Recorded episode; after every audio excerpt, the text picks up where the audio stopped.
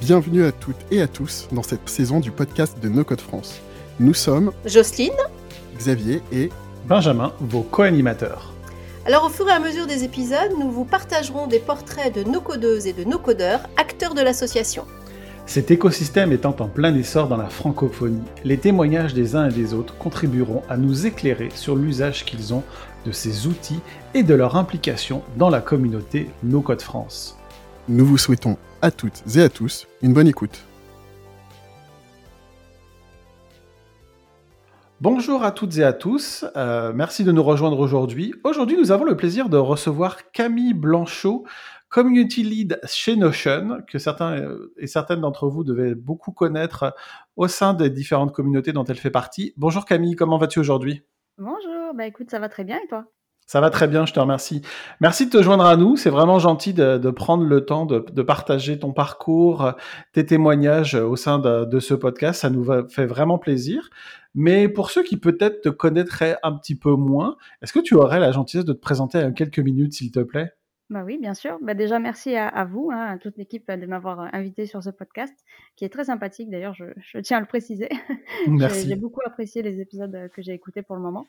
Euh, alors, du coup, bah, pour me présenter, bah, je m'appelle Camille, j'ai 28 ans, j'habite au Portugal depuis 5 ans maintenant, du côté de Lisbonne. Euh, et on peut dire que je suis experte Notion, donc effectivement community lead actuellement, en contrat du coup direct avec Notion depuis maintenant un an pour la gestion de la communauté euh, française évidemment.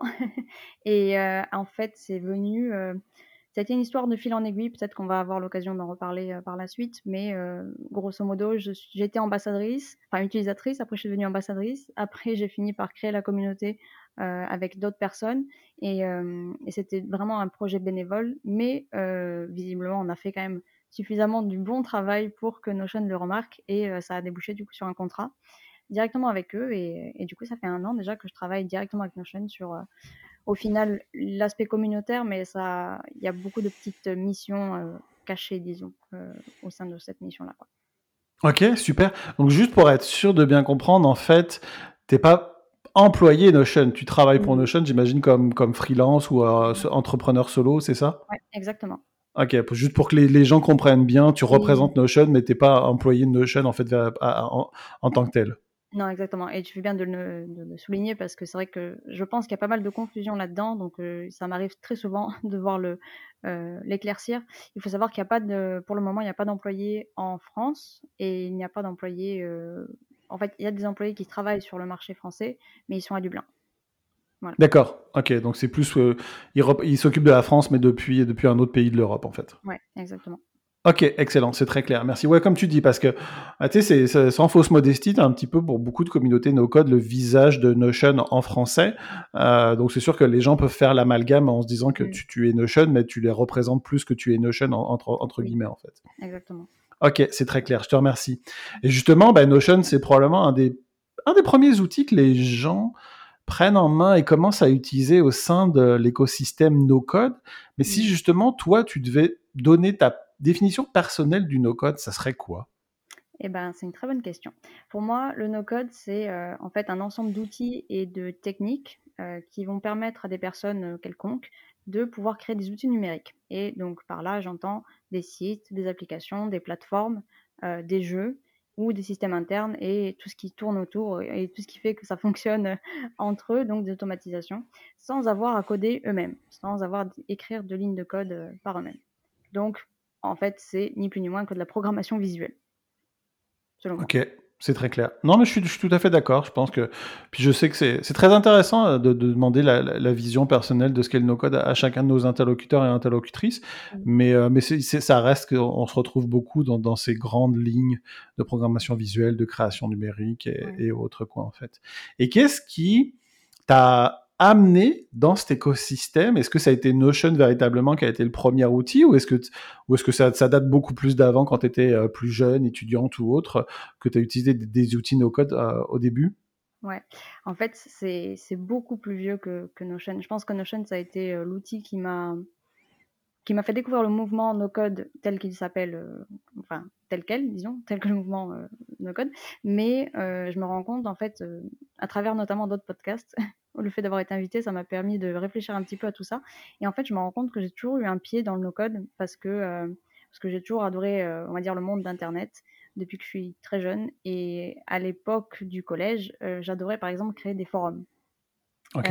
Du coup, souvent fait en PHP, sauf que je ne, voilà, codais pas en PHP. Et du coup, il y avait déjà à l'époque pas mal de solutions auto-hébergées ou parfois qu'il fallait héberger soi-même. Euh, pour créer des forums. Et puis après, tu avais toute la partie paramètres. Euh, enfin, tu devais gérer les paramètres, évidemment, d'accès, de, permission, etc. Et puis toute la partie design, qui était du coup euh, une, un genre de CSS modifié. je me souviens plus exactement comment ça se. Ça devait être du what you see is what you get, un truc comme ça. et, et en fait, je pense que c'est à partir de là que ça a commencé, parce que j'ai commencé à faire des forums, à devenir admin de plusieurs forums, j'ai commencé à faire des blogs, donc à l'époque, c'était sur genre euh, blog, euh, c'était quoi? Blogpost, un truc comme ça. Blogspot, euh, ce qui avait été racheté par Google? Ouais, c'est ça. Exactement. Après, petit à petit, je suis passée sur d'autres plateformes de blog, évidemment Skyblog pour ceux, qui, sont de notre génération. et puis en fait, petit à petit, j'ai migré vers WordPress, WordPress.com et puis après .org, donc le auto-hébergé. Et euh, en fait, ça s'est fait voilà, progressivement. J'ai connu Webflow en 2019. J'avais commencé à faire des tests, mais c'était un petit peu trop technique pour moi. Et je sais pas, il y a un truc dans la dans l'interface de Webflow que même aujourd'hui, je, ça me ça me plaît pas tant que ça. Donc c'est pas mon outil préféré. En tout cas, j'ai du mal à, y accrocher. Euh, mais voilà, en fait, il y a toute une, petite multitude d'outils qui font que j'ai toujours été intéressée par le fait de créer euh, soit des sites, soit des blogs, soit des forums, soit des, enfin voilà, toutes sortes de choses euh, et, des jeux aussi, notamment grâce à Scratch. Euh, Scratch.edu, je ne sais pas si. Euh, je sais qu'on a déjà parlé au sein de la communauté, mais je ne sais pas si c'est très connu. Je, ne crois pas que ça soit très connu et je pense que ça mérite à être plus connu. Euh, notamment, je pense, je fais, on, va, on va faire un petit aparté. Euh, on a nos amis de, qui font la No Code House présente au moment où on enregistre, qui sont en plein milieu du mois de, de celle-ci. Mmh et si je ne me trompe pas, je sais pas si tu as vu le live, il y a Adrien Morin qui fait partie de l'association, qui a fait un cours de Scratch qui est disponible sur Udemy, je crois, si je ne me trompe. Il me semble que oui, il me semble que c'est Adrien qui l'a créé. Et, euh, en fait, c'est vieux comme, euh, comme outil. Ça date de, bah, au moins de mon époque collège. Donc euh, là, j'ai 28 ans, donc ça date quand même un petit peu. Et, en fait, ça permet de créer. En fait, c'est littéralement fait pour les enfants pour que les enfants puissent créer des jeux vidéo sans coder. Même si, en fait, c'est ni plus ni moins qu'un enchaînement de petits blocs qui sont du code, puisque c'est de la logique, c'est des, répétitions, des loops. Enfin, bon, quand on l'utilise, c'est façonné de façon à ce que ça soit facile à comprendre pour, pour des enfants, des adolescents, mais c'est réellement du, du, code. Quoi. Et on peut créer soit des animations, soit des jeux interactifs. Enfin, c'est pas mal. Ouais, il y, y a quelques années, il y a eu le gros la grosse tendance du tout le monde doit apprendre à coder tout, dès le plus jeune âge et tout et tout. Et c'est là, c'est là que même à l'école et tout, donc ça c'est un petit peu calmé, je te dirais, vraisemblablement au niveau des médias et des, initiatives. Mais Scratch faisait partie des, des, des, projets, en tout cas pour les, les, les plus jeunes, je pense. On parlait de 7-9 ans. Euh, parce que je me rappelle qu'Adrien avait fait la remarque qu'il fallait quand même déjà avoir des notions mathématiques euh, de primaire pour pouvoir quand même prendre en main l'outil. Mais, euh, mais c'était, c'était un, des, un des, des outils qui, qui, ressortait le plus euh, Scratch pour, euh, pour s'initier à cette, à cette logique et cette envie de, de, création de jeux vidéo mm. plus visuels en tout cas. Exactement. Mais c'est un... Je vous le recommande. Si vous avez des enfants, mettez-les sur Scratch. Ça va leur plaire. Je pense que je vais, je pense que je vais faire essayer mon, mon garçon qui est fan de, de jeux vidéo. Peut-être que ça va l'intéresser justement de, ah de, regarder ça. Je, je, je, ferai du feedback à Adrien justement ce moment-là. Et donc c'est ça, donc c'est ce, ce qui t'a permis de commencer à utiliser un peu le no-code, c'est cet, euh, cet, aspect un peu création de communauté, création de site web. Euh, mm. C'est ça vraiment qui t'a mis le pied à l'étrier, si je comprends bien. Ouais, ouais, ouais. ouais. Ok, et comment t'as découvert spécifiquement Notion? Est-ce que tu étais déjà très utilisatrice d'outils de productivité, de gestion de notes? Je sais que on, bah, les, les, précurseurs de Notion, on avait beaucoup du Evernote, bah, beaucoup Evernote en fait. Qu'est-ce qui t'a fait découvrir euh, Notion euh, initialement?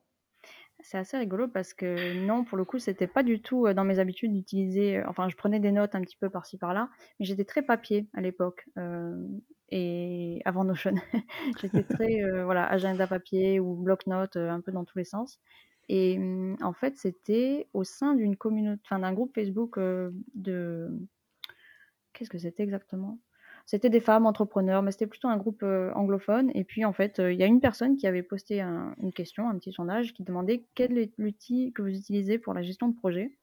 Et évidemment, dans les réponses, les trois quarts des gens, enfin les trois quarts des femmes du coup, répondaient soit Asana, Trello, Asana, Trello. Et puis il y a eu une personne qui a répondu Notion. Et là, je me suis dit, oh, qu'est-ce que c'est? Et c'était donc du coup en mai 2020. Donc c'était pas trop connu encore en France, etc. Et, et du coup, je me suis dit, bon, bah, je connais pas non plus, j'en ai jamais entendu parler, on va voir ce que c'est. Et j'ai regardé. Et c'est marrant parce qu'à l'époque, j'étais entre. Enfin, je venais de quitter mon emploi. Euh, j'avais démissionné, etc. J'étais du coup euh, en plein confinement et en plein chômage, donc j'avais vraiment pas besoin d'un outil comme ça. Mais je sais pas, la curiosité euh, a fait que j'ai regardé ce que c'était. Je suis allée sur le site, je me suis créé un compte directement parce que j'ai vu qu'il y avait un compte, un compte gratuit, donc je me suis dit, bon, bah, ça m'engage à rien. Et en fait, j'ai eu un coup de cœur, mais véritable, pour cet outil. Et voilà. Comment t'as... Parce que c'est, quand, quand on commence à l'utiliser, on a des templates qui sont déjà mis à disposition euh, et tout et tout. Donc c'est vrai que visuellement, c'est, c'est, très, euh, très invitant. Mais comment toi, après, tu as réussi à te former un peu par, par pour, comment dire, pour exploiter toute la puissance de Notion? Parce que moi, je l'utilise mais je vais être honnête, là, j'utilise comme un éditeur de texte euh, sur, mmh. sur, sur stéroïde, quoi. Mais j'utilise même pas 10% des, des, capacités de celui-ci, quoi. comment tu t'es formé, toi, au début? Ben, En fait, j'ai passé littéralement des journées entières. Parce que, encore une fois, j'étais à la fois au chômage et en plein confinement qui a duré. Euh, le tout premier ici, au Portugal, il avait duré, je crois, deux mois ferme, un truc comme ça. Donc, j'avais du temps à perdre. Et, et comme je savais pas quoi faire, j'étais dans une période de ma vie où j'étais un peu en questionnement sur quelle était la, prochaine étape, ben j'y ai passé beaucoup de temps parce qu'en fait, ce qui s'est passé, c'est que à l'époque, l'onboarding sur Notion, il n'y avait même pas de template. Quand tu crées un compte, ça te faisait juste une page avec l'explication des blocs. Donc en fait, il y avait une page qui t'expliquait, ok, ben ceci est un bloc, par exemple une image, ceci est un bloc texte, ceci est un bloc call out, etc. Euh, et, très vite, du coup, j'ai mis la main à la pâte. J'ai essayé d'utiliser la commande, etc., les différents types de blocs. Et en fait, ça a été très, très logique pour moi. Enfin, je sais qu'il y a beaucoup de gens qui ne que ça perturbe un petit peu d'arriver sur une page blanche et puis euh, de voilà de ils sont un petit peu perturbés par le fonctionnement de Notion. Mais pour moi, ça a été tout l'inverse. Je me suis dit waouh, c'est génial, c'est vraiment comme des Lego. Euh, je comprends qu'on a différents types de blocs, qu'on peut les assembler, qu'on peut les modifier, je peux les faire glisser un peu partout, je peux faire des colonnes, je peux faire ceci, cela. Euh, et, en fait, littéralement, à partir du moment où j'ai créé mon compte euh, ce jour-là, j'y ai passé deux heures d'affilée après avoir créé le compte. Donc euh, c'est que au moment de l'onboarding pur, je ne l'ai pas lâché quoi. Et, après ces deux heures-là, j'étais déjà avec une page qui avait recensé tous mes favoris parce qu'à l'époque j'avais des dossiers de favoris dans des dossiers, etc. Enfin c'était très bien organisé. Et je m'étais dit bon bah je vais passer ça sur Notion comme ça. on va voir ce que ça donne concrètement. Et euh, du coup, j'ai commencé à toucher directement en base de données, ta. Ce qui fait que euh, j'ai tout simplement, à partir de ce moment-là, je me suis dit, OK, ben, il faut que je clique un petit peu partout, que je touche à tous les blocs, que je touche à les, tous les paramètres des, des bases de données. Et euh, donc, il y a eu une grosse période de, de pratique, tout simplement. Et une fois que j'ai passé déjà beaucoup de temps à pratiquer toute seule, je me suis mise sur Twitter. J'avais plus de compte depuis une dizaine d'années. Je me suis recréé un compte sur Twitter et c'est là que je me suis rendu compte qu'il y avait énormément de contenu et une vraie communauté sur Twitter au final, principalement anglophone, bah, d'utilisateurs de, Notion, quoi, et puis des ambassadeurs et tout ça. Et, euh, et à partir de là, c'est à travers des conversations, c'est à travers des vidéos euh, que j'ai commencé à encore plus euh, comment dire, je suis allé encore plus loin dans mon utilisation. Quoi. Ok, parfait. Non, c'est très intéressant parce qu'en fait, tu étais vraiment plongé dedans. Initialement, tu n'avais pas de, vous m'excuserez l'anglicisme, tu n'avais pas de use case, mais en fait, en mettant les mains dedans, tu te l'es approprié pour tes besoins. Puis vraiment, mais tu t'es vraiment euh, investi à 100% dans, dans l'utilisation de, de, de celui-ci, puis vraiment dans la découverte de toutes ces fonctionnalités, quoi, si j'ai bien compris. Ouais, exactement. Ok, très bien. Ça me fait permettre euh, une petite euh, question euh, slash débat, parce que comme je l'ai évoqué un peu avant, c'est certains ils voient peut-être un peu un éditeur de texte sur, survitaminé, et parfois certains se, demandent pourquoi est-ce qu'on considère Notion comme faisant partie du no-code. Quelle est ta vision justement sur, sur, sur, sur, sur, sur ce débat? C'est peut-être un grand mot, mais sur cette interrogation, je dirais. Je trouve que c'est assez intéressant parce qu'en fait, je pense que ça dépend de qu'est-ce qu'on entend par en fait, quel est le résultat qu'on attend d'un d'un outil no-code Enfin, qu'est-ce qu'on pense qu'un outil no-code peut nous apporter? Pour moi, c'est pas forcément quelque chose d'externe, comme un site ou comme euh, une application. Ça peut très bien être quelque chose d'interne. Par exemple, si on fait des automatisations, euh, c'est des choses qu'on ne voit pas, mais qui se passent. Pourtant, euh, donc voilà, il n'y a pas de, résultat forcément facing, enfin customer facing, j'ai envie de dire, ou public, tu vois. Mmh mais mais c'est pas pour autant qu'on n'est pas en train de, programmer quelque chose, une, suite logique d'actions ou de voilà d'événements. Et du coup, pour moi, Notion, c'est un outil no-code dans le sens où, bah déjà, on peut en fait s'en servir comme CMS, ou on peut s'en servir de base pour faire des sites web. Donc, bon, déjà, voilà. Euh, ça devient tout simplement du back, en quelque sorte. Et on peut aussi s'en servir pour faire des systèmes euh, internes et puis se créer des, petits outils métiers. Euh, on parle beaucoup de templates, mais les templates, il y a plusieurs types de templates. Des fois, il y a des templates assez simples qui vont pas très loin dans la, dans la personnalisation et dans, la, dans le paramétrage en fait des, fonctionnalités. Mais il y en a qui sont beaucoup plus poussés et qui vont réellement répondre à un problème euh, spécifique. Par exemple, euh, il y en a un template sur lequel j'avais commencé à travailler il y a deux ans et puis je suis jamais allée au bout.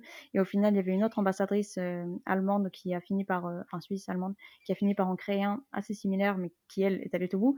Elle a créé du coup un, outil d'organisation de mariage qui est vraiment très très complet. Donc on va gérer euh, évidemment tout ce qui est planification, tout ce qui est budget, tout ce qui est euh, prise de rendez-vous, tout ce qui est, enfin tout ce qui englobe euh, l'organisation d'un mariage. Et Dieu sait qu'il y a beaucoup de choses à faire. Donc ça, c'est un outil que typiquement, eh ben, ça vient répondre à un problème typique. Soit de personnes qui vont se marier et qui veulent pas passer par une agence, ou au contraire des agences. Ça peut très bien être un outil métier pour des agences de mariage pour faciliter justement l'organisation des mariages de leurs clients, quoi.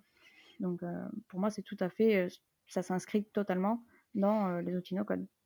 Non, je te rejoins véritablement là-dessus parce que, comme tu l'as dit, on peut, on peut faire des sites web qui, qui, qui, vont exploiter Notion entre guillemets, mais maintenant il y a de plus en plus d'automatisation dans, dans celui-ci. il y a la logique de base de données, bien sûr, et puis tu l'as dit, il y a du CMS, mais je pense qu'on peut aussi très bien en faire un CRM pour, pour ses besoins, quoi. Donc c'est véritablement bah, c'est très puissant. Je pense qu'à partir du moment où on, prend le temps de se former et d'apprendre, c'est là qu'on va vraiment découvrir euh, les immenses euh, possibilités de cet outil, en fait. Mmh. Oui, je pense aussi.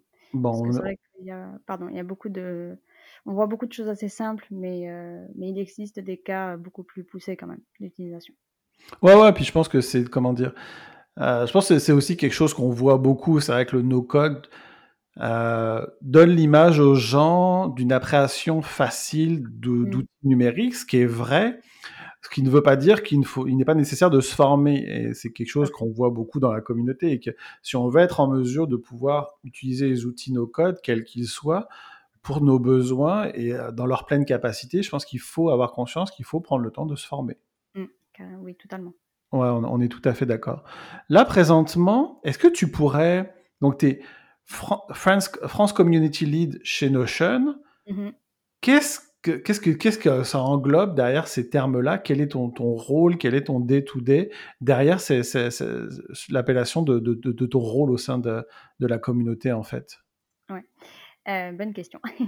Alors, c'est donc pour remettre un petit peu le contexte, donc je suis en, contrat freelance avec eux, c'est un contrat à temps partiel et, euh, ben depuis que j'ai signé le contrat il y a un an, il y a pas mal de choses en fait que ça a englobé et ça change en fonction des ben, en fonction de leurs objectifs à eux, en fonction des, périodes et des événements qui vont se produire.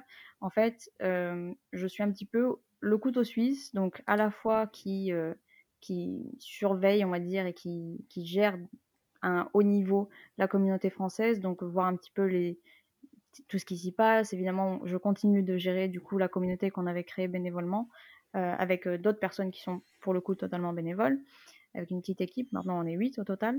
Euh, donc, on est sur Discord, Facebook, Twitter, on a une chaîne YouTube et j'ai l'impression d'oublier quelque chose. Le site, évidemment, où on, met pas mal de ressources. Et, et en fait, donc, c'est actuellement ce que je fais le plus, c'est l'organisation d'événements en ligne et hors ligne. Mais dans les mois qui ont passé, j'ai par exemple aidé Notion à la traduction bah, de Notion en français. et du coup, c'était beaucoup de recréation de visuels en français. C'est-à-dire que si vous allez sur le site de Notion en anglais, vous allez voir qu'il y a plein plein de captures d'écran de l'outil. Avec différents use cases, etc. Et ben, il a fallu tout refaire en français. Et donc, du coup, ce qui s'est passé, c'est que moi, j'étais en charge de recréer au final des templates, des modèles qui correspondaient à, cette image-là, recréer l'image à partir de zéro parce que j'avais pas celui de base en anglais. Donc il fallait que je me, voilà, que je me base sur l'image et que je reproduise bah, tous les templates qu'on a pu voir sur le site. Et puis il y en avait, si je me souviens bien, je crois qu'il y en avait plus de 200 d'images. Donc vous imaginez un petit peu le travail. Et puis, euh, puis derrière, après, il y avait une personne qui faisait du coup des captures d'écran très très propres selon certaines euh, dimensions, etc. Enfin, c'était un petit peu spécifique. Et mmh, donc j'ai fait ça. On a pas mal euh, demandé aussi mon avis sur soit des publications médias, enfin pas mal de faire un petit peu l'intermédiaire entre bah, Notion, l'équipe Notion et l'équipe euh, de, pardon, de relations presse avec, qui travaille avec Notion, euh, étant donné que j'étais un petit peu la personne qui avait une idée plus peut-être plus fine de quel était le ton euh, de la marque, quelle était un petit peu l'ambiance qu'il voulait retranscrire à travers les écrits, etc. donc voilà, j'ai été pendant plusieurs mois un petit peu le, ouais, le couteau suisse, quoi, dès qu'il y avait un besoin sur soit de la soit de la curation, soit de la proposition, soit un petit peu des échanges avec euh, des potentiels partenaires euh, qu'après je renvoyais sur, euh, voilà, sur les bons collaborateurs, etc. et évidemment, le côté un petit peu plus day-to-day d'organisation d'événements, de gestion du Discord, etc. Ok, ouais, faire évidemment la, la recréation, je pense qu'on peut appeler une recréation de tous les templates en français, c'est un travail de fourmi, là, comme tu le décris. Ça devait être, ça devait être assez, assez gros, quoi. Et en plus, c'était même pas les templates qu'on trouve, euh, c'est pas les templates à proprement parler, c'était vraiment que pour les images du site. Parce qu'après, les templates, euh, eh ben c'est, je sais pas si elle en a parlé publiquement, mais c'est Audrey, euh, qui est du coup une autre admin de la communauté, qui est à Montréal, elle aussi d'ailleurs, et c'est elle qui, qui, a un contrat avec Notion pour ce qui est des templates. Donc, tous les templates qui ont été créés par Notion, vous savez, qu'on trouve dans l'application et sur mmh la page galerie, eh ben, c'est elle qui est en charge de les traduire en français. Donc ça, c'est pareil, c'est un boulot de monstrueux en fait. ah ouais, ça, ça, a l'air titanesque parce que justement, c'est vraiment euh, quand ça a une des forces hein, quand tu commences avec euh, avec Notion, c'est les templates là, parce que ça permet une prise en une prise une prise en main plus rapide et d'explorer facilement les possibilités. Comme et traduire tout ça, ça doit être titanesque quoi. Ouais, ouais c'est assez, euh, assez long, disons. ouais, je veux bien te croire. Donc là, si j'ai bien compris, tu as dit que vous étiez huit ambassadeurs désormais pour l'ensemble de la francophonie, c'est ça? Alors, il y a encore plus d'ambassadeurs que ça, mais en fait, il y a des ambassadeurs qui, qui vont faire du contenu à propos de Notion de leur côté. Mais je faisais référence à l'équipe, entre guillemets, de la communauté Notion en français. Donc, on était trois admins à la base, au moment de la co-création. Il y avait donc moi, évidemment, Mélanie et Amity. Mélanie, elle est partie au final en cours de route et on a, on a pris Audrey, du coup, comme nouvelle modératrice, donc Audrey qui est à Montréal. Et donc, on est toujours trois admins. Et puis, en plus de ça, maintenant, on a cinq modérateurs et modératrices euh, pour nous aider justement sur euh, la mise en place de certaines actions, euh, l'amélioration du Discord, du Facebook, ta, ta, ta, ta, Donc, ils sont tous bénévoles, du coup, mis à part moi, même si même moi, maintenant, mon contrat, théoriquement, il ne prend pas beaucoup en charge au final de cette partie communauté pure, c'est plus les événements. Donc, on est, on est huit à travailler là-dessus gaiement, disons, sur, sur cette partie communauté, Discord, etc. Ah, c'est, non, mais c'est, très intéressant parce que je pense qu'on n'a pas nécessairement conscience quand on n'est pas actif au sein de la communauté Notion du nombre de personnes qui sont impliquées dans l'animation de celle-ci. Donc je mm. pense que c'est, c'est, ni très gros ni petit. En fait, 8, c'est quand même, euh, ça, ça représente euh, beaucoup de personnes quand même pour animer tout, tout ceci véritablement. Quoi. En même temps, il y a 3500 personnes sur Discord maintenant, donc ça commence à faire, euh, ça commence à Ah ouais, d'accord. Oui, oui, oui, d'accord. C'est oui, on n'a pas conscience véritablement. Mais justement, comme maintenant c'est Notion en français. Avant, si je ne me trompe, vous étiez Notion France. Comment s'est passée cette transition et qu'est-ce qu'est-ce qui en a été euh, euh, la source de, de, de, motivation pour changer l'appellation en fait? En fait, on avait, on s'est rendu compte à un moment donné, c'était l'an dernier, qu'on avait beaucoup de monde, qui, beaucoup d'utilisateurs, d'utilisatrices, de membres en fait, qui ne, qui n'habitaient pas en France et, ou qui n'étaient pas français. Et on s'est dit mince, bah, par exemple des Suisses, des Belges, des Québécois. Et on s'est dit bon ben c'est un petit peu dommage parce qu'on voulait pas, on voulait que ça reflète un petit peu plus le fait que ça soit plutôt tourné, que la communauté soit tournée autour de Notion en tant qu'outil en français et puis du contenu en français autour de Notion et non pas uniquement que la France, quoi, en elle-même. Du coup, on a, ça s'est assez rapidement fait, cette histoire de rebranding, mmh, et j'ai l'impression que ça, je sais pas si c'était un bon choix, je sais pas si on a bien fait, parce qu'au final, il y a sur beaucoup de nos, comment dire, de nos identifiants, notamment sur Twitter, YouTube, etc. Enfin, YouTube, j'ai changé, mais le site, ça reste Notion France. Euh, j'ai pas changé le nom de domaine. Enfin, on est un petit peu dans ce flou, euh, justement, au niveau du, branding propre de la communauté, parce que tout ce qu'on voulait, c'était faire en sorte que les gens se sentent un peu plus à l'aise de rentrer, même s'ils n'habitaient pas en France. Euh, l'idée, c'était ça. Maintenant, je trouve que c'est pas forcément très joli à entendre, et je sais pas si c'est très clair non plus pour les gens, mais bon, pour l'instant, c'est en suspense. Quoi. On, reste, on laisse comme ça, mais à voir. Non, mais je comprends vraiment tes, tes interrogations, parce que déjà d'une, je pense que c'est toujours très compliqué de changer de nom en cours de route, surtout quand tu commences à avoir une communauté qui est déjà établie. Euh, en termes d'identité, euh, c'est compliqué de dire adieu à, certaines choses. Euh, puis, bah, tu, veux, tu te veux le plus inclusif possible. Je pense que c'est des questions, je, pense savoir que c'est des questions que se sont posées Alexis et les autres au début. On a nos codes France, mais il n'y a pas que des gens. oui, on parle tous français, mais il n'y a pas que des gens qui sont situés en France, quoi. Donc, euh, donc c'est, une problématique qui se pose à toutes, euh, toutes les communautés un peu sur, sur, ce même thème, en fait, euh, de la francophonie en, soi, quoi.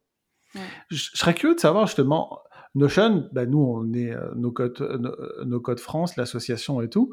on a le sentiment quand même que le no-code a un bel essor de l'écosystème en soi en France. Euh, je pense que le récent euh, No Code Summit euh, en témoigne. Mais Notion, c'est vraiment aussi, moi je le vois très utilisé ici en Amérique du Nord. Sais-tu comment est ventilée un peu la part d'utilisateurs de Notion à travers le monde? Est-ce que c'est très, homogène ou au contraire, il y a des communautés beaucoup plus grosses dans certaines parties du monde que dans d'autres? Ouais. alors, je ne sais pas si c'est toujours représentatif parce que c'est, on va dire, ce classement, ça date déjà de, du début de cette année, si je ne me trompe pas. Mais je me souviens que Notion m'avait fait parvenir, en gros, le classement euh, des marchés principaux en termes d'utilisateurs, de nombre d'utilisateurs. Et on retrouvait en première place, si je ne me trompe pas, c'était la Corée, bizarrement. Oh, c'était la Corée qui, euh, je sais pas, pour une raison quelconque, euh, ils ont très vite adopté ce produit et puis en masse, quoi. On retrouve du coup la Corée, euh, les États-Unis en deuxième. Ensuite, on retrouvait le Japon quelque part dans le classement. En gros, dans le top 5, on avait Corée, Japon, États-Unis, euh, Angleterre et France. Donc on est quand même dans le top 5.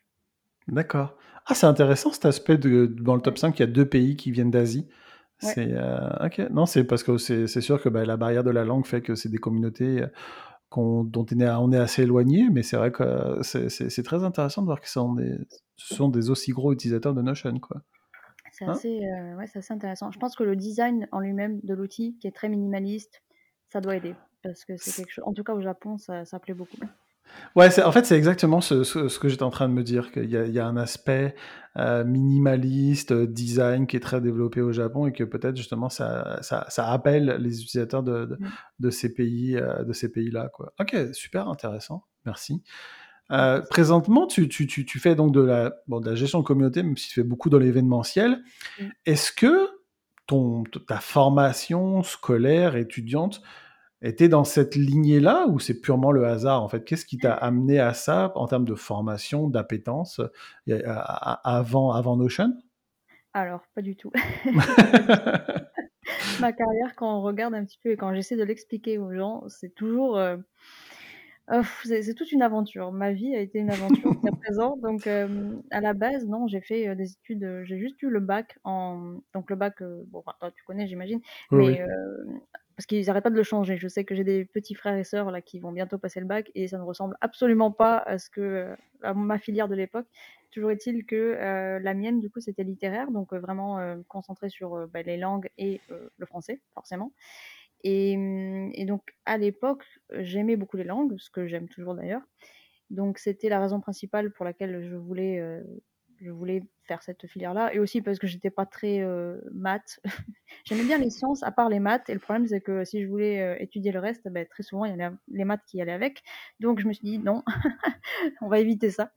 Et euh, donc je me suis arrêtée là parce qu'en fait, après ça, je savais pas ce que je voulais faire en suivant. Je voulais, enfin, je pensais aller à l'université, soit pour étudier la psycho, soit pour j'étais pas trop trop sûre. Mais disons que la psycho, c'était psychologie, c'était un petit peu ce que je pensais faire ensuite.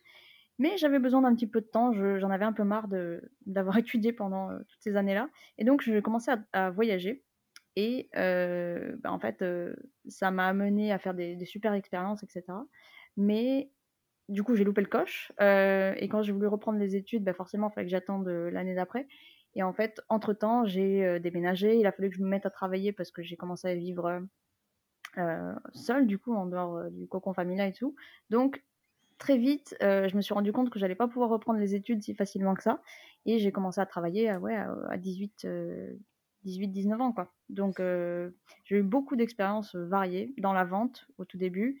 après, un petit peu du coup dans le tourisme, un petit peu dans des trucs un petit peu plus logistiques, etc.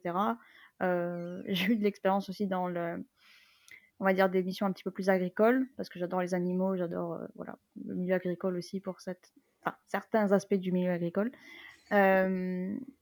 j'ai travaillé ensuite en arrivant ici au Portugal plusieurs années dans le service client et la relation, voilà, relation client. Et en fait, c'est ça qui m'a, je pense, un petit peu remis le, le pied à l'étrier en termes de côté geek et j'aime voilà, j'aime Internet, j'aime ces choses-là parce que ma du coup deuxième mission, enfin mon, deuxième contrat dans ce milieu-là, c'était pour Google Ads et donc, j'ai toujours aimé le marketing aussi. Ça, c'était un truc qui me plaisait beaucoup depuis très très jeune. À l'époque, j'adorais la publicité quand j'étais au collège et tout. et du coup, bon, bah, ça répondait à cet aspect marketing et aussi, au final, à un aspect un petit peu plus tech parce qu'il y avait beaucoup d'analytics. Déjà dans Google Ads et puis aussi à travers Google Analytics qu'il fallait qu'on résolve aussi et beaucoup de, bah, au final, de code, parce qu'il y avait pas mal de, scripts, il y avait pas mal de, JavaScript aussi à mettre des balises en fait à impliquer, à implémenter pardon, sur les sites pour pouvoir bah, traquer les conversions, traquer les actions des, des, personnes sur le site en question. Et donc, au fur et à mesure de cette mission-là, ça n'a fait que, disons, faire grandir cette envie en moi de me remettre plutôt à toucher à des outils numériques. Et ça m'a un petit peu sorti de ce milieu plutôt manuel, plutôt agricole, etc. Ou tourisme, pareil, où c'est finalement beaucoup de. Tu donnes beaucoup de ta personne physique. Euh, et, euh, et j'ai eu envie à nouveau de m'en mettre plus dans le milieu numérique. D'accord, ouais, c'est ça. C'est vrai que souvent, les gens, ils voient Google Ads comme un, dashboard où tu peux voir ce genre d'informations, mais il faut comprendre que Google Ads, pour que tu es comme, ou d'autres aspects de Google, il faut l'injecter dans ton site, ce genre de choses. Mm. Donc, il y a quand même un aspect technique dans lequel il faut se, il faut se plonger dedans initialement. Donc, c'est vrai que peut-être les gens n'ont pas conscience initialement, mais c'est vrai qu'il y a quand même un peu un minimum de technique qu'il faut, qu'il faut prendre en main euh, au, tout début, quoi, en tout cas. Oui, tout à fait. Et si on va aller plus loin, c'est pareil, il y a des scripts qu'on peut euh, écrire, du coup, au sein de Google Ads, il y a vraiment une partie spécifique de façon à ce que ça vienne changer, par exemple, de manière automatique en fonction des promotions sur votre site, euh, que ça vienne changer ben, le, corps des annonces. Enfin, il y a énormément de choses qui sont automatisées, ou automatisables en tout cas. Et puis mmh toute la partie euh, data analytics aussi, parce qu'il faut quand même un petit peu voir ce qui se passe en termes de résultats. Euh, ça, c'est un truc que j'adore. Je suis un petit peu fan des numéros. Et, et c'est marrant, hein, parce que j'aime pas les maths, mais par contre, j'aime bien cet aspect-là. Donc, tout ce qui est graphique et tout. Enfin, je sais pas, ça me parle. Il y a des trucs, il y des trucs que j'explique pas trop dans ma personnalisée. Je suis très, très divisée, quoi.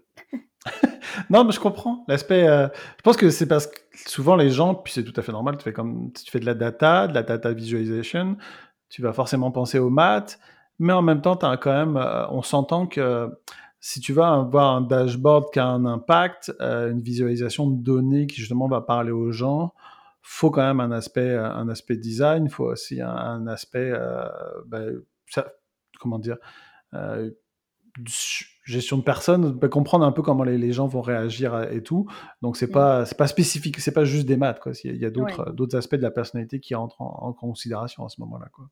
Oui, tout à fait. on est d'accord. Donc là, toi, toi, bien sûr, évidemment, euh, Notion, c'est ton outil euh, de, de, de, que tu utilises le plus. Mais si mmh tu devais, en dehors de Notion, je sais que ça va être difficile pour toi, choisir un outil no-code qui aurait ta préférence, quel serait-il? Euh, on va dire Make, parce que, parce que du coup, je peux le lier à Notion et, et d'autres outils. et, que c'est celui que j'utilise un petit peu plus. En vrai, j'ai envie de me remettre dans une phase que j'ai pas trop fait ces derniers mois d'exploration justement d'autres outils. Récemment, récemment, il y a quelques mois déjà, mais j'avais commencé à toucher un petit peu à Glide et que j'ai pas mal aimé. Donc j'aimerais bien explorer un petit peu plus Glide et, et puis d'autres outils, les grands noms qu'on voit souvent passer. mais c'est vrai qu'en fait, ce qui me manque, c'est soit le temps et souvent des, des use cases. Parce que le côté autodidacte ou même me former, ça me gêne pas du tout de, faire des formations et d'apprendre. mais un truc qui, qui, est souvent un petit peu compliqué, c'est quand on va, ça dépend des formations, si elles sont bien faites, en général, il n'y a pas ce problème-là, problème -là pardon, mais c'est de, trouver un cas à créer concrètement. Parce que si on va sur un outil de création de site, ou encore un site, on peut relativement facilement trouver des idées. Mais une application ou des systèmes spécifiques, des outils métiers, c'est un petit peu plus difficile quand même quand on n'a pas un cas qu'on connaît nous-mêmes très très bien. De, sortir quelque chose de son chapeau quoi donc donc c'est un petit peu ça mon, problème c'est un petit peu le manque d'inspiration ou de connaissance par exemple d'un milieu spécifique pour pouvoir créer une application qui réponde à, une problématique ou euh, quelque chose dans le genre. Mais voilà, euh, donc je dirais make pour le moment, mais en tout cas, il y a beaucoup d'outils qui m'attirent qui et qui me, voilà, que j'ai envie d'explorer par la suite. Non, je comprends vraiment parce que c'est vrai que tu vas pouvoir prendre, tu peux prendre une vidéo YouTube qui va dire euh, reproduisez ceci avec tel outil, cloner et tout. Ça mmh. va te donner un, comment dire, un aperçu quand tu vas goûter à l'outil. Mais après, je pense qu'il faut vraiment avoir un vrai projet pour se plonger dedans, euh, avoir, euh, bah, avoir la, persistance de, de, de, de comprendre qu'on va peut-être se taper la tête contre les murs de temps en temps sur certains trucs et puis continuer. Il faut avoir vraiment un projet qui fait du sens pour pouvoir euh, s'accrocher. Quoi, parce que sinon, c'est un peu, ça, ça, peut être un peu frustrant ou alors, on, ou alors on verra pas vraiment la, la force de l'outil qu'on est en train d'apprendre, je pense. Ouais. Exactement. J'ai peur de, de, passer un petit peu en superficie sur trop d'outils et c'est bon, ça, ça dépend de notre objectif. Hein. Si on veut juste avoir un aperçu global de comment il fonctionne, bon, pourquoi pas. Mais c'est vrai que si on veut euh, apprendre, il faut, euh, il faut qu'il y ait quelque chose de concret derrière. Quoi. Ouais, puis il faut se diversifier pour euh, vraiment comprendre la puissance de l'outil en question. Quoi. Mmh. On est d'accord. Si tu avais un conseil à une personne qui arriverait fraîchement, entre guillemets, au sein du Slack de No Code France et qui voudrait découvrir ou se lancer dans le no-code, quel conseil tu donnerais à cette personne? Eh ben, j'aurais. Bon, du coup, s'ils sont déjà sur le Slack, euh, je peux pas dire rejoignez le Slack. c'est la première étape. Euh, je dirais peut-être regarder deux, trois émissions euh, sur, un petit peu plus, mais façon de parler, sur Twitch. Parce qu'il y a quand même beaucoup d'outils qui sont abordés dans les diverses émissions de la, communauté. Et je trouve que c'est c'est intéressant de, de, voir un petit peu bah, quels sont déjà les outils de l'environnement, enfin de l'écosystème, disons, euh, qui sont euh, parfois les, les, acteurs et actrices un petit peu plus euh, mis en avant, soit parce que ces personnes-là sont aussi formateurs, formatrices, soit parce qu'ils ont eux-mêmes leur communauté, etc. et puis donc voilà, avoir une petite vue d'ensemble, déjà essayer de comprendre un petit peu globalement quels sont les outils, qui est-ce qui, qui, est qui peut former ou, coacher. Et puis, une fois qu'on sait plus ou moins qu'est-ce qui nous attire Est-ce que c'est plutôt créer des sites, créer des apps, créer des systèmes internes, des outils métiers, des automatisations Une fois qu'on a une idée peut-être un petit peu plus claire, ou qu'on se dit, bon, bah, je vais choisir ça au pif et on verra bien après, bah, se former. Comme tu le disais avant, je pense que c'est quand même très important parce que, je veux dire, si c'est un outil comme Notion, si vous avez beaucoup de temps, vous pouvez l'apprendre tout seul. Ça va vous prendre du temps, je ne vais pas mentir, mais je trouve que c'est pas non plus le plus compliqué, donc c'est faisable. Maintenant, euh, si vous voulez gagner du temps ou pas trop en perdre, et si vous voulez utiliser des outils un petit peu plus euh, complexes, formez-vous, ça sera quand même euh, mieux. Aussi, non pas que pour l'aspect, on va dire, théorique, mais aussi pour pas prendre des mauvaises habitudes. Parce que ça, c'est un truc que je remarque qui n'est pas forcément applicable que pour le no-code, mais euh, je le dis parce que je suis très, je suis comme ça, je suis très autodidacte, ah, pardon, autodidacte. Et, euh, et, des fois, quand on apprend par soi-même, eh ben, ça ne veut pas dire qu'on va pas trouver une solution à un problème, mais notre manière de faire n'est pas forcément la plus, comment je pourrais dire, la plus appropriée. Et, et du coup, il y a peut-être des manières plus simples ou plus efficaces ou plus stables d'arriver au même résultat. Donc je pense que le fait de se former, ça nous permet d'avoir une meilleure compréhension de du processus. Parce qu'en fait, c'est pas que le résultat qui importe, c'est aussi la manière dont on agit. Je je te rejoins 100 parce qu'en fait, c'est ce à quoi je pensais au début de de ta de ta réponse en me disant c'est sûr que maintenant, avec euh, la magie d'internet, on trouve de tout et beaucoup souvent gratuitement, heu, que ça soit sur Mmh. TikTok ou principalement sur YouTube. Tu peux te former par toi-même, mais après tu apprendras pas forcément les bonnes pratiques. Ouais. et pour des outils, si tu veux vraiment, heu, y passer du temps et peut-être même potentiellement en faire ton activité professionnelle, tu Mmh. as besoin des bonnes pratiques, que ça que surtout avec des outils après au fur et à mesure comme Airtable, comme, Mmh mh. heu, comme Bubble, heu, Mmh. sinon à un moment ou à un autre, heu, ou même Notion, hein, je veux dire, y a pas c'est le cas pour n'importe quel outil, il faut que tu l'utilises de la meilleure manière si tu veux, pouvoir continuer à l'utiliser à à moyen terme de manière, efficace, quoi. Sinon après, ça va t tu risques de te créer toi-même des frustrations, en fait. Ouais, tout à fait et c'est encore plus vrai si jamais, comme tu dis, on veut en faire son métier parce que là, heu, ça n'implique pas que notre propre responsabilité, mais heu, il y a peut-être des responsabilités des clients derrière, donc on peut pas se permettre de faire n'importe quoi. Ouais, je suis 100 d'accord avec toi, c'est tout à fait vrai, quoi. Il faut, il faut pas juste le résultat, il faut la manière et il faut aussi que penser à la gestion a posteriori, que Mmh. soit si tu le livres à un client ou que ça soit après c'est toi qui dois gérer, heu, la plateforme, le site ou l'application, c'est c'est certain, quoi. Il faut il faut avoir ça en tête pour la suite, quoi. Excellent. Si est-ce que, au tu aurais en tête éventuellement un problème auquel tu as un problème concret auquel tu as été confronté et que tu mh. as réu ré réussi à résoudre par le biais d'une application no code ou même probablement au sein de Notion et dont tu es particulièrement fier? Est-ce qu'il y a quelque chose qui te viendrait en tête et que tu souhaiterais partager, heu, avec nos auditrices et nos auditeurs? Bah, au final, j'ai pas enfin, comment dire? J'ai pas mal créé de petits templates par-ci par-là, mais c'est vrai que j'ai juste pour moi en tout cas, j'ai surtout créé des mon propre système d'organisation qui, bon, qui fonctionne, hein, qui est loin d'être le plus beau et cetera, mais ça fonctionne bien. Où j'ai, heu, bah, je gère toute mon activité de freelance du coup, heu, sur Notion. Mais c'est pas très poussé, mais un truc que j'ai beaucoup apprécié et qui nous a quand même bien aidés, récemment avec, mon compagnon, on cherchait justement un appartement et heu, bah, il faut savoir qu'aussi au Portugal, c'est un petit peu, compliqué. Il y a beaucoup de beaucoup de demandes et du coup, c'est un petit peu la guerre. Donc il faut, être très organisé si jamais on veut avoir un une chance de pouvoir, avoir ce qu'on veut, disons et bah, je me suis retrouvée à faire du coup un espèce de système qui ressemble à une sorte de CRM au final,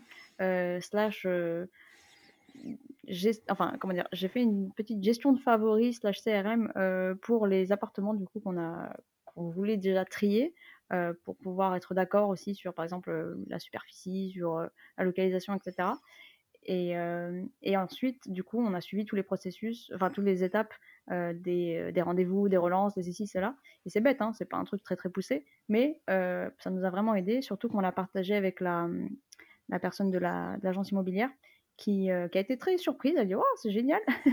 donc ça a aussi aidé cette personne-là à avoir une enfin, une vraiment une, une visu claire sur, heu, où est-ce qu'on en était dans notre recherche et heu, bon, ça a fonctionné donc on a enfin trouvé ce qu'on voulait donc c'est plutôt cool.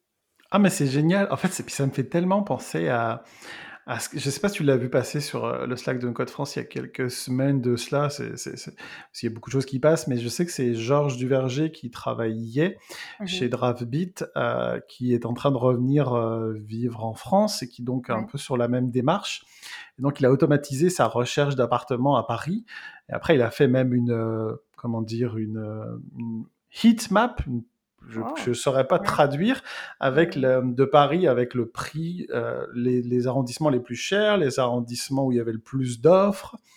Il a autom avec un site web qui en fait est une sorte de méta-moteur immobilier, c'est-à-dire qui Mmh mh. agrège toutes les offres du Bon Coin ou de de Se Loger, ce genre de choses et en fait, afin d'automatiser et d'optimiser sa recherche, de d'appartements à Paris. Donc ça fait vraiment écho à à à ça, ce que tu dis. Je pense que c'est c'est vraiment le use case des des outils no code. La productivité, de l'efficacité, de Ouais. l'automatisation pour des besoins du day to day, en fait. Exactement et le fait de pouvoir, heu, rien que pour nos propres petits projets enfin petits projets, je j'essaie pas de de diminuer la l'ampleur de ce genre de projet-là, mais juste, heu, des projets personnels en tout cas, c'est vrai que ça on peut se faciliter la vie quoi. On plutôt que d'avoir des des chaînes d'emails par-ci par-là, heu, de enfin surtout quand on collabore au final avec des personnes en externe et cetera, c'est bien pratique de pouvoir se faire son petit dashboard et bon moi j'avais pas trop automatisé la chose, j'avais juste, utilisé, de manière très, très poussée le l'e l'extension, Save to Notion que j'adore, j'utilise tout le temps et du coup ça me permettait effectivement de venir une fois que j'avais déjà, paramétré au final le les champs de parce qu'au final c'est un petit peu comme un formulaire, je viens paramétrer les champs et puis après automatiquement une fois que je suis sur le lien de tel ou tel site, ça vient me ramener tout dans mon dans ma base de données Notion et ça vient prendre les images, le prix, ceci cela quoi. Donc c'était pas totalement automatisé parce qu'il fallait quand même que je clique sur le l'extension,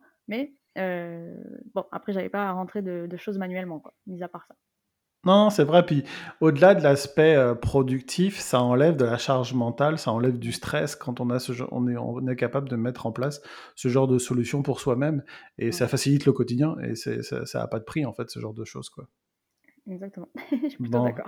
Ouais, on est... Non, mais c'est top, je parce que je- moi, c'est des, des, use cases qui me fascinent. C'est comme, je- si je retrouve la, la discussion, je la partagerai en lien peut-être sur, sur les show notes, Mmh puis je te l'enverrai à, à toi. Mais des, une optimisation aussi poussée, c'est vraiment que, que ça soit ton, ton, ton, ton cas au sein de Notion pour ta recherche, que ça soit Georges. Euh, Mmh je me rappelle que l'ancien community manager euh, de Airtable avait fait pareil au sein d'Airtable, mais euh, pour New York. Et, euh, et, c'est des, et ça parle aux gens, ça parle aux gens parce que sinon, c'est, sinon c'est des vrais casse-têtes quand on doit Ouais, chercher des apparts, tout ce genre de choses, euh, des, des gros projets personnels, c'est souvent des gros casse-têtes, quoi. ouais et d'ailleurs ça m'amène sur, heu, la prochaine étape qui sera plutôt, heu, tout ce qui est travaux dans l'appartement et ça c'est pareil, je suis en train de réfléchir à comment est-ce que, je vais, faire mon petit template Notion pour, suivre l'avancée des travaux, quels sont les outils que je vais devoir, utiliser et acheter. Pareil Mm, pour les mm. meubles, enfin bon, je suis pleine d'idées là pour, pour la prochaine étape.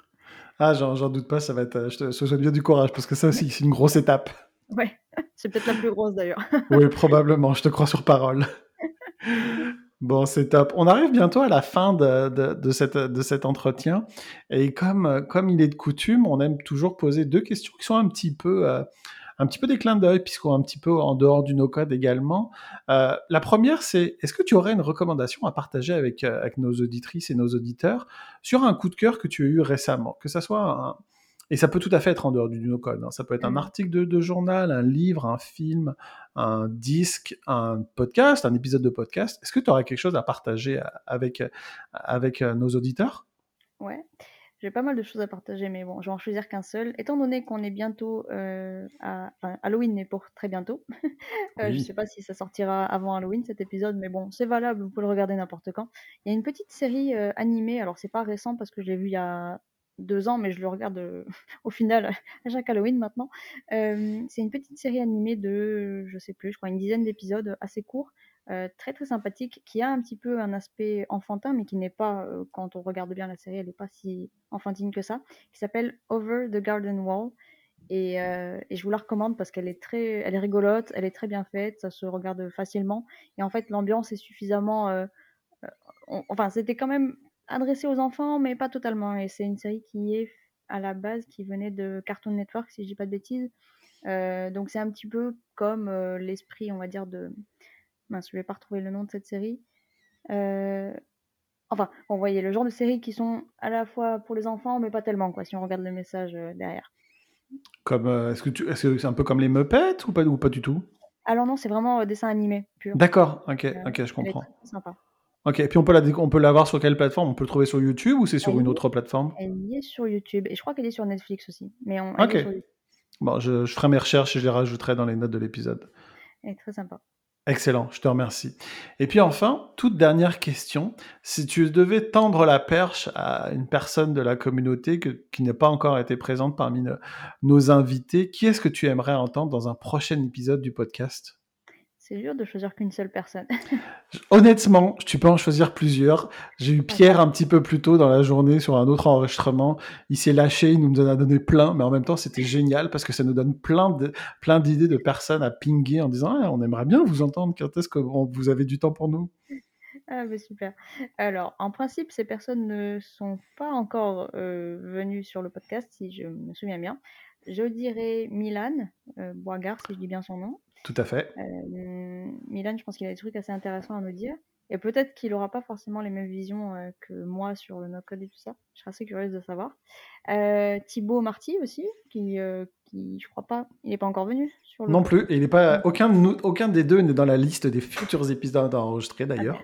Très bien. Heu, Amandine aussi, Amandine Dugrain qui, Oui. a de voilà, beaucoup de projets et beaucoup de d'expérience au final, sauf qu'on enfin si maintenant elle commence à en parler un petit peu plus, mais au final elle a fait beaucoup de choses dans l'ombre, j'ai envie de dire et et c'est dommage, heu, que ça voilà, qu'elle le partage pas plus. Et et enfin je dirais Simon Malaret qui était, un de mes élèves dans la première promo de l'Allegria Academy du coup, et qui, pareil il est du coup, je crois qu'il a terminé maintenant la formation à l'Allegria Academy, puisqu'on est déjà en octobre, et qui est, si je dis pas de bêtises maintenant au sein d'Allegria, heu, en tant que no code maker et heu, je me souviens qu'à l'époque, heu, déjà il avait énormément d'idées en tête et je l'ai croisé récemment, bah, au No Code Summit, donc je serais assez curieuse d'avoir sa vision aussi, de la communauté et puis de du no code, en tant que jeune no codeur quoi, si je puis dire. Ah mais c'est top. Non, c'est des des super suggestions. Tu vois, je connaissais pas Simon, donc je vais m'empresser d'aller, chercher un petit peu son profil pour en apprendre plus sur lui et je pense que quand l'épisode justement, sera publié, je pense qu'on fera des petits pings à ces personnes, heu, directement pour, heu, pour leur faire part de de de l'intérêt que qu'on a à ce qu'ils viennent partager leur, heu, leur témoignage au sein du podcast, heu, parce que de parce que tout tout le monde n'a pas le temps toujours d'é d'écouter les épisodes en entier, puis c'est Oui. totalement compréhensible. Mais non, mais c'est c'est c'est c'est c'est cool parce qu'on aime on aime entendre les histoires des gens. Moi, j'aime beaucoup ça et je pense qu'on voit aussi on a des des feedbacks des de nos auditrices et auditeurs qui sont très contents d'en apprendre plus un petit peu sur, sur les les personnes, heu, de la communauté en j'aime c'est vrai que j'aime beaucoup le podcast aussi. Je trouve que c'est très réussi. Je me souviens encore du tout début quand vous aviez annoncé le projet et cetera. Ça avait l'air un petit peu timide, mais au final, heu, vous faites un très bon travail et c'est très agréable. Ouais, mais on a une vraiment une belle dynamique tous les 3, heu, Xavier, Jocelyne et moi, heu, je pense que c'est surtout en fait parce qu'on aime vraiment ça. Je pense Mmh. qu'on aime parler avec les gens, on aime découvrir les gens de la communauté, on aime le format du podcast. Moi, je suis un grand fan, heu, Ouais. depuis de nombreuses années et c'est très agréable quoi de pouvoir échanger avec des gens et de prendre le temps parce que des fois, bah, on échange quelques mots à travers, heu, un fil de discussion Slack, mais heu, mais c'est vraiment bien de pouvoir prendre ce temps-là, en fait. Mmh. Je suis plutôt d'accord. C'est vrai que ça ça donne une autre dimension quoi aux aux relations après qu'on peut avoir au sein du Slack et et autres quoi.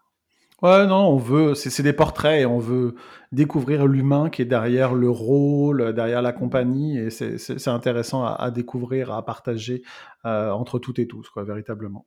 Mmh. Excellent. Bah, écoute, je te remercie Camille, ça m'a fait super plaisir de te recevoir aujourd'hui. À nouveau, merci d'avoir pris le temps, heu, au cours de ta journée pour, heu, pour cet enregistrement. Puis, bah, écoute, au plaisir de de se recroiser, que ça soit sur Slack ou ou en vrai, peut-être en Europe, heu, au sein d'un meet-up ou d'une ou d'une conférence prochainement. Beh, merci à merci à toi et puis merci à vous 3 du coup, pour l'invitation et puis vraiment ça a été un un grand plaisir, plaisir partagé et peut-être, heu, peut-être au Québec aussi. Je serais contente, je j'y suis pas encore allée au Canada et c'est sur ma liste depuis longtemps, surtout que j'ai pas mal de gens, voilà, qui «m'attendent» entre guillemets à Montréal donc il serait peut-être temps que j'y aille et ça serait l'occasion de de te rencontrer peut-être. Avec plaisir, on commence à essayer d'agréger une communauté autour du no-code. Heu, ça prend forme petit à petit, mais Mmh ça prend forme véritablement, je dirais. Super, bah, Bon, avec, heu, plaisir de voir ça en en vrai. c'est top. Bah, écoute, je te remercie encore et je te souhaite une bonne journée. Merci, bonne À bientôt, au revoir. bientôt. Merci d'être resté jusqu'au bout. Vous retrouverez tous les liens utiles dans la description de chaque épisode. N'hésitez pas à nous rejoindre sur le Slack de No Code France et également, si vous le souhaitez, sur la page LinkedIn de l'association. À bientôt pour un nouveau portrait de nos codeuses et nos codeurs.